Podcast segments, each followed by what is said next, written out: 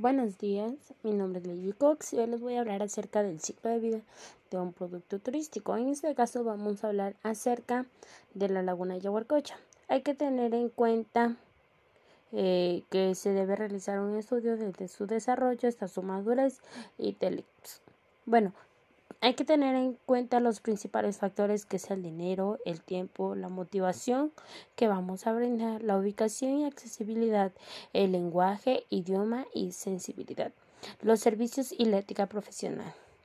Para ello existen cuatro fases, que es la fase de inicio, la fase de crecimiento, la fase de descendencia y la fase de madurez.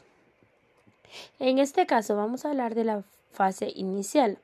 Cuando la laguna de Yaguarcocha en sus principios fue creada, tomaron varias estrategias de lanzamiento, ya que esta fue una medida para que vaya subiendo más el interés de los turistas y que visiten ese lugar.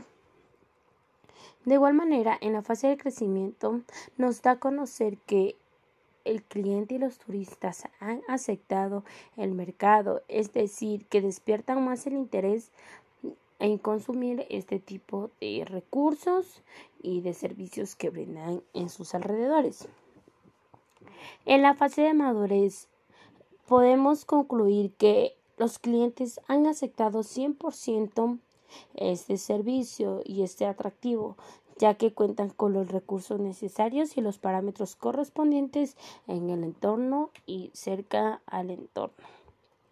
Ahora, en la fase de decadencia, da a conocer cuando ya el producto ha ido desgastándose, el mismo que los consumidores y la demanda van menorando ya que ya cumplen su total funcionamiento y su ciclo de vida. Esto quiere decir que la laguna ya se encuentra en un poco mal estado, ya no, los turistas ya no asisten mucho.